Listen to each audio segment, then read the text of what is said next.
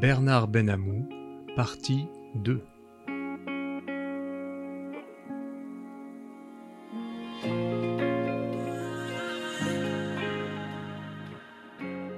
Depuis plusieurs années, les entreprises se sont tournées vers la transformation numérique de leurs processus. Cette transformation est devenue un enjeu fort pour les entreprises afin de gagner en agilité et en compétitivité auprès des clients et des collaborateurs. Toutefois, comme tout changement majeur, elle est porteuse de risques qu'il s'avère nécessaire d'appréhender afin de limiter les impacts sur l'organisation. Pouvez-vous expliciter quels sont les principaux risques? Par exemple, perte de maîtrise de données, sécurité, RH les, les, risques euh, liés à notre dépossession numérique ou notre vassalisation numérique sont multiples. Euh, les premiers d'entre eux, puisque vous le citiez, c'est effectivement les risques sur les données, en particulier sur les données personnelles. Euh, les scandales nombreux qui ont émaillé, je dirais, la période récente autour effectivement des grandes sociétés de l'Internet, qu'il s'agisse de Cambridge Analytica, qu'il s'agisse des révélations sur les activités de surveillance de la NSA avec Snowden, ont montré à quel point nos données sont particulièrement euh, convoitées à la fois par les États et par les entreprises. Les entreprises qui y voient un levier de croissance et un levier d'activité, une valeur, les États qui voient un moyen commode euh, de pouvoir surveiller, espionner, voire même améliorer leur technologie. Une des dernières euh, révélations euh, que l'on a pu connaître, c'était l'espionnage par la, Chine, donc les services de secrets chinois, de la société Microsoft via ce qu'on appelait les serveurs Microsoft Exchange. Et ce que l'on a cru au départ, puisque c'est des serveurs qui étaient utilisés par des dizaines, voire des centaines de milliers d'entreprises dans le monde, ce qu'on a cru, c'est que cela correspondait à de l'espionnage, c'est-à-dire en clair récupérer des secrets industriels pour pouvoir effectivement imiter et, effectivement développer des produits équivalents. Non, on s'est rendu compte que les services secrets chinois avaient pour but, grâce à cette euh, mesure d'espionnage, de récupérer des données de manière à entraîner leur système d'intelligence artificielle parce que, il faut le rappeler, les systèmes d'intelligence artificielle, pour fonctionner, ont besoin de beaucoup de données, ce qu'on appelle des données structurées,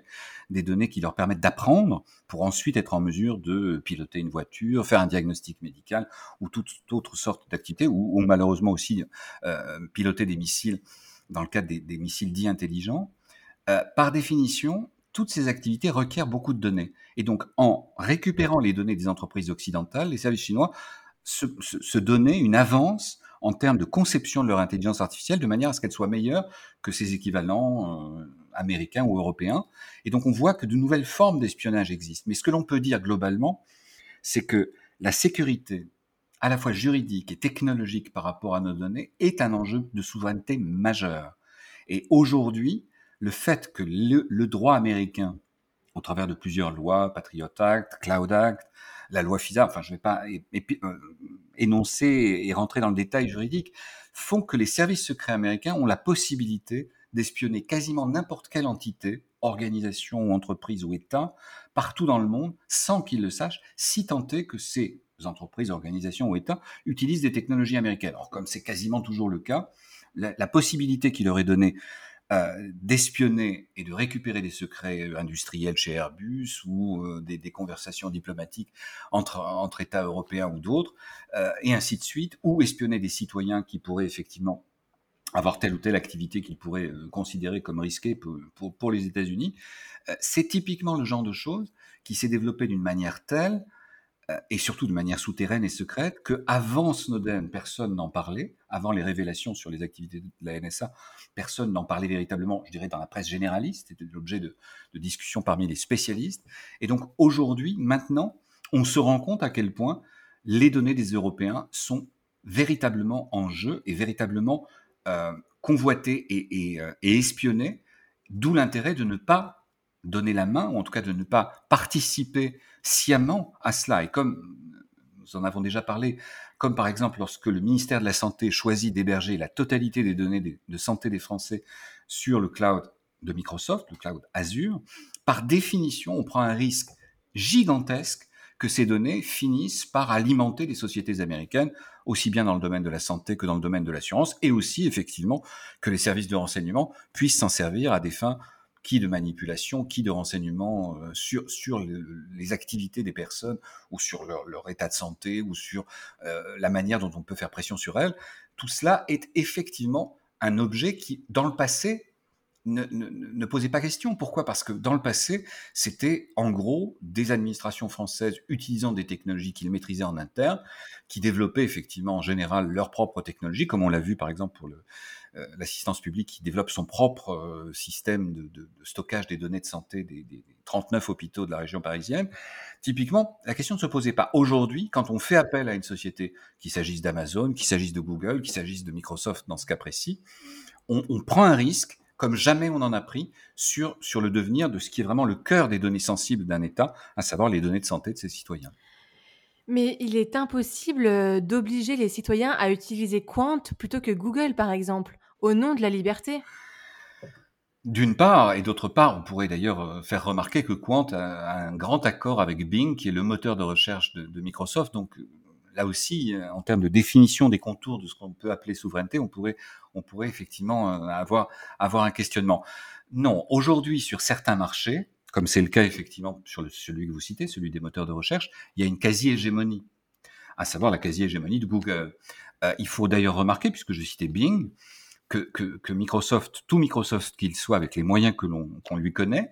euh, n'a fait qu'ébrécher le monopole de, de, de Google lorsqu'ils ont lancé leur propre moteur de recherche. Et donc, par définition, aujourd'hui, euh, l'idée de vouloir, comme cela avait été, euh, le, enfin, c'était une velléité du temps de Jacques Chirac, de créer un Google français, nous sommes clairement beaucoup trop tard pour ça. Il nous faut, si l'on veut être stratège, nous préoccuper des prochaines générations de technologies plutôt que d'essayer de combattre des technologies largement installées, arrivées à maturité, comme c'est le cas avec les moteurs de recherche, avec les, réseaux sociaux, voire dans certains cas avec effectivement certains grands sites de commerce électronique. Non, ce qu'il faut, c'est effectivement combattre les, comportements, et on a pu le voir récemment encore, de ces sociétés lorsqu'elles sont fiscalement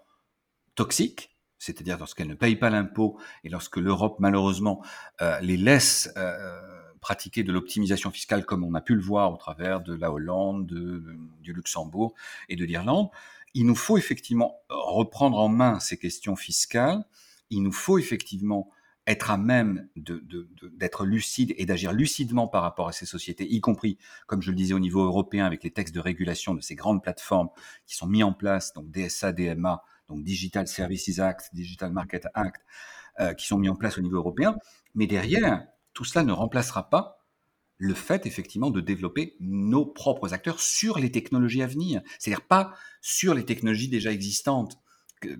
Un grand chef d'entreprise des technologies a dit un jour, il faut se préoccuper de savoir où, enfin, il faut regarder là où le palais de hockey va être et pas là où il est aujourd'hui.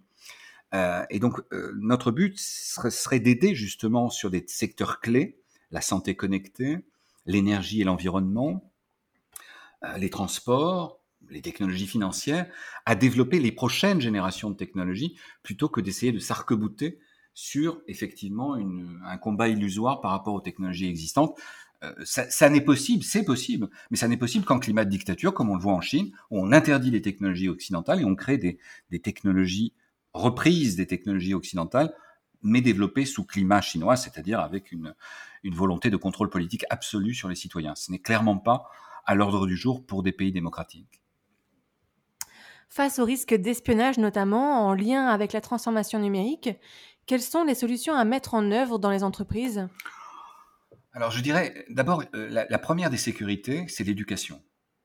La première des sécurités, c'est faire comprendre aux gens quand ils ont des pratiques qui sont contraires à la sécurité. Alors il est évident que la cybersécurité, puisque nous parlons de ça, euh, induit et nécessite des changements de pratiques, des changements de comportement qui sont en général vécus comme pénibles par les individus. On le voit bien, nous qui avons eu à gérer jusqu'à une période récente des dizaines, voire parfois même des centaines de mots-clés entre nos différents sites, nos différentes applications, etc., on voit bien à quel point la sécurité peut être, pour dire les choses gentiment, enquiquinante. Mais à l'échelle d'une organisation, voire, d'une administration, euh, prendre, euh, avoir des pratiques à risque, c'est effectivement permettre encore plus d'espionnage, encore plus de risques de dysfonctionnement, d'attaques, et parfois d'attaques sur les personnes, puisque ce qui a changé ces dernières années, c'est que auparavant, les cyberattaquants essayaient tout simplement de voler la personne. Aujourd'hui, on peut s'attaquer aux personnes physiquement. C'est-à-dire qu'on peut s'attaquer à un système de, de, de, climatisation en période hivernale dans des pays du Nord au point de, prendre des risques sur la, sur la vie des personnes. On peut s'attaquer à un pacemaker connecté au risque de faire euh, que le cœur s'arrête, etc., euh, etc. Donc aujourd'hui, les technologies sont notre vie. Les technologies ne sont pas à côté de notre vie, elles sont notre vie. Et donc par définition, la, la cybersécurité devient au même titre que la sécurité routière, que la sécurité par rapport euh, à la délinquance, que la sécurité euh, comme, comme à l'échelle des États dans le domaine militaire, deviennent partie intégrante de notre vie, donc doivent faire l'objet d'un débat démocratique, d'une éducation démocratique à la sécurité numérique et, et aussi faire en sorte que les technologies que nous utilisions soient moins à risque. C'est-à-dire, par exemple, on a pu le voir avec la pandémie, tout le monde s'est mis à utiliser Zoom. Zoom, qui est un cauchemar en termes de, de, de, de protection des données, qui est un cauchemar euh, sino-américain euh, dans lequel on n'a aucune possibilité euh, de s'opposer à l'usage qui peut, qui peut être fait des données recueillies. Par définition, quand j'ai vu des, des, des, réunions internationales, voire des réunions euh, stratégiques se tenir sur Zoom, je disais aux gens, mais ce n'est pas possible, vous prenez des risques insensés. Et on me disait, ah oui, mais vous comprenez, ce sont nos homologues de tel ou tel pays qui ont insisté, etc. Donc, par définition, il nous faut avant tout une éducation. Et il faut évidemment choisir des technologies moins risquées. Donc c'est, vous savez, le, trépied dans ces domaines, c'est euh, mesures légales, mesures techniques et sensibilisation et éducation. Si on n'a pas les trois, c'est-à-dire des mesures légales pour éviter effectivement des dérives, des mesures techniques pour faire en sorte que les techniques en question ne soient pas trop risquées par rapport aux entreprises, et enfin mesures d'éducation pour que les utilisateurs, les prescripteurs et les utilisateurs euh, puissent effectivement être conscients des risques qu'ils prennent. Si on n'a pas ces trois notions, ce trépied, alors oui, effectivement, on est à risque et les entreprises ont, souvent découvert, euh, je dirais, à leur grand déplaisir, à quel point euh, prendre des risques en matière cyber était prendre des risques sur leur existence même, puisque parfois il s'agit de, de rançons ou de, de dysfonctionnements qui peuvent tout simplement faire dérailler l'activité économique d'une entreprise, qui en période de crise, comme c'est le cas aujourd'hui, est un risque bien grand pour les temps à venir. Pour développer ces solutions dans notre pays, doit-on avoir une approche franco-française, européenne ou un mix des deux? Vous aurez compris que, pour aussi nécessaire que soient des lois dites locales, c'est-à-dire à, l'échelle de la nation, euh, lorsqu'il est question effectivement des technologies, euh, penser qu'on peut réagir uniquement de manière hexagonale, c'est se condamner. C'est se condamner parce que les moyens nécessaires pour développer ces technologies sont considérables et si l'on n'essaye pas de, mettre en commun l'intelligence, les chercheurs et les activités des entreprises euh, qui peuvent nous y aider au niveau européen, nous aurons bien du mal à développer quelque activité que ce soit à l'échelle purement strictement française. Prenons même un domaine de haute sensibilité stratégique et de haute sensibilité en termes de souveraineté que sont par exemple les, les armes et le domaine de l'armement. Par définition, on vient de voir, et c'est très intéressant, que les Russes se retrouvent en difficulté aujourd'hui parce que l'essentiel des armes les plus sophistiquées qu'ils utilisent utilisent justement et reposent sur des technologies occidentales, en particulier américaines, mais aussi européennes, des processeurs, des, systèmes logiciels, etc. Par définition, nous ne devons pas commettre effectivement la même erreur, qui serait par exemple d'installer dans des systèmes de haute sensibilité des technologies chinoises, comme on a pu le voir avec Huawei et la 5G, qui permettraient effectivement aux Chinois de nous espionner, voire de faire dysfonctionner l'ensemble de nos réseaux de communication. Mais pour autant, doit-on s'empêcher d'utiliser des technologies allemandes, italiennes, espagnoles, portugaises ou grecques, si cela nous permet de développer une activité en commun et que nous, nous, pouvons effectivement avoir une activité aussi bien dans le domaine aéronautique, militaire, euh, maritime, agricole, en commun dans ces domaines. Non, je pense que ce serait dommage que de se priver de cette possibilité. Là encore, il ne faut pas confondre ce qui est de la nécessaire protection de nos frontières et, et de notre souveraineté et de notre hum, possibilité effectivement d'action nationale avec la possibilité de développer des technologies, puisque comme je vous l'ai dit, euh, si nous voulons faire pièce aux géants américains et chinois, il nous faudra développer nos technologies. Développer uniquement à l'échelle du territoire français euh, des technologies avec pour volonté d'en faire effectivement des, grands acteurs internationaux me semble effectivement un chemin euh, extraordinairement risqué, là où nous avons tout intérêt à développer des stratégies, pas forcément à l'échelle des 27, soyons clairs, mais à l'échelle des quelques pays qui peuvent effectivement constituer euh, nos alter ego en termes technologiques au sein de l'Union européenne. Mais est-ce que dans ce cas, on peut encore parler de souveraineté numérique française? Je pense qu'il doit y avoir une souveraineté numérique française, et absolument, au niveau de l'État. C'est-à-dire que l'État se doit d'être certain que ces technologies ne pourront pas être utilisées par devers lui-même ou contre lui-même par des acteurs en particulier extra-européens. Ça, c'est une nécessité absolue. Qu'il faille développer effectivement. Bah, et, je vais vous citer un exemple qui pour moi est aberrant. Euh, lorsque la DGSI, nos services de renseignement, font appel à Palantir, la société créée sur les fonds de la CIA, société de big data à, des fins d'analyse des données dans le domaine terroriste. Que, la DGSI, nos services de renseignement intérieur, fassent appel à cette société, c'était une absurdité. Et d'autant plus absurde que, que, le contrat a été prorogé. Donc c'était au départ pour trois ans et la chose a été prorogée. Donc par définition, là, on est face à un risque majeur sur des données extraordinairement sensibles que sont les données effectivement de sécurité et de terrorisme. Euh, par définition, est-ce qu'il nous aurait été possible, comme ça avait été envisagé à un moment, de développer des solutions alternatives, par exemple avec nos voisins allemands, dans ces domaines? Je dirais que la volonté politique n'a pas été suffisante. La preuve, c'est que ça ne s'est pas fait. Mais qu'à l'avenir, nous soyons à même de développer des, systèmes technologiques de très haute sensibilité et de très haute souveraineté euh, dans, dans l'espace européen à des fins de protection de notre souveraineté nationale et de notre armement. Par exemple, je citais la DGSI, donc c'est le ministère de l'Intérieur. La DGSE a toujours, elle, totalement refusé la possibilité qu'une société comme Palantir puisse traiter des données militaires de sécurité en France. Donc vous voyez, je dirais que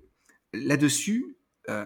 il doit y avoir effectivement une, sensibilité, une conscience par rapport à ces questions dans les responsables en particulier des achats, je parlais d'État prescripteur, donc l'État qui achète des technologies, pour développer notre propre écosystème. Ce qui est choquant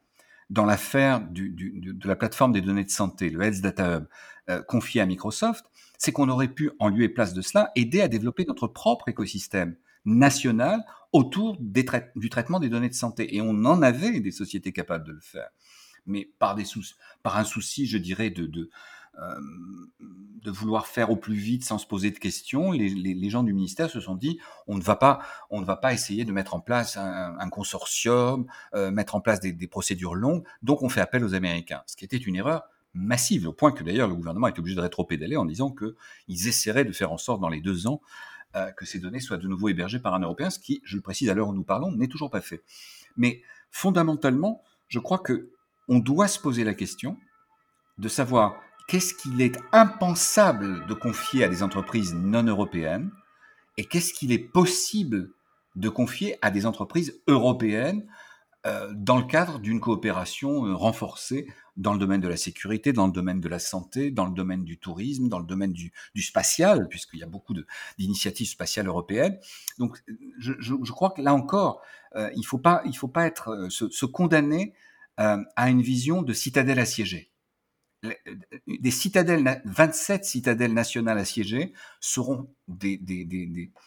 euh, je dirais des cibles extraordinairement faciles pour, pour des acteurs extra-européens, comme malheureusement ça a souvent été le cas ces dernières années. Donc je pense effectivement qu'il nous faut être lucide sur les domaines de très haute sensibilité pour l'État, sécurité des citoyens, sécurité militaire, sécurité des données stratégiques et sensibles, sécurité énergétique évidemment dans la période, mais, là encore, même au niveau énergétique, on voit bien que, nous sommes plus à même de négocier euh, des approvisionnements au niveau européen que nous ne le serions si effectivement chaque État devait négocier séparément avec la Russie, ce qui serait le rêve de Vladimir Poutine dans cette période. Merci infiniment, Monsieur Benamou. Merci à vous, chers auditeurs, et à bientôt pour un nouveau podcast.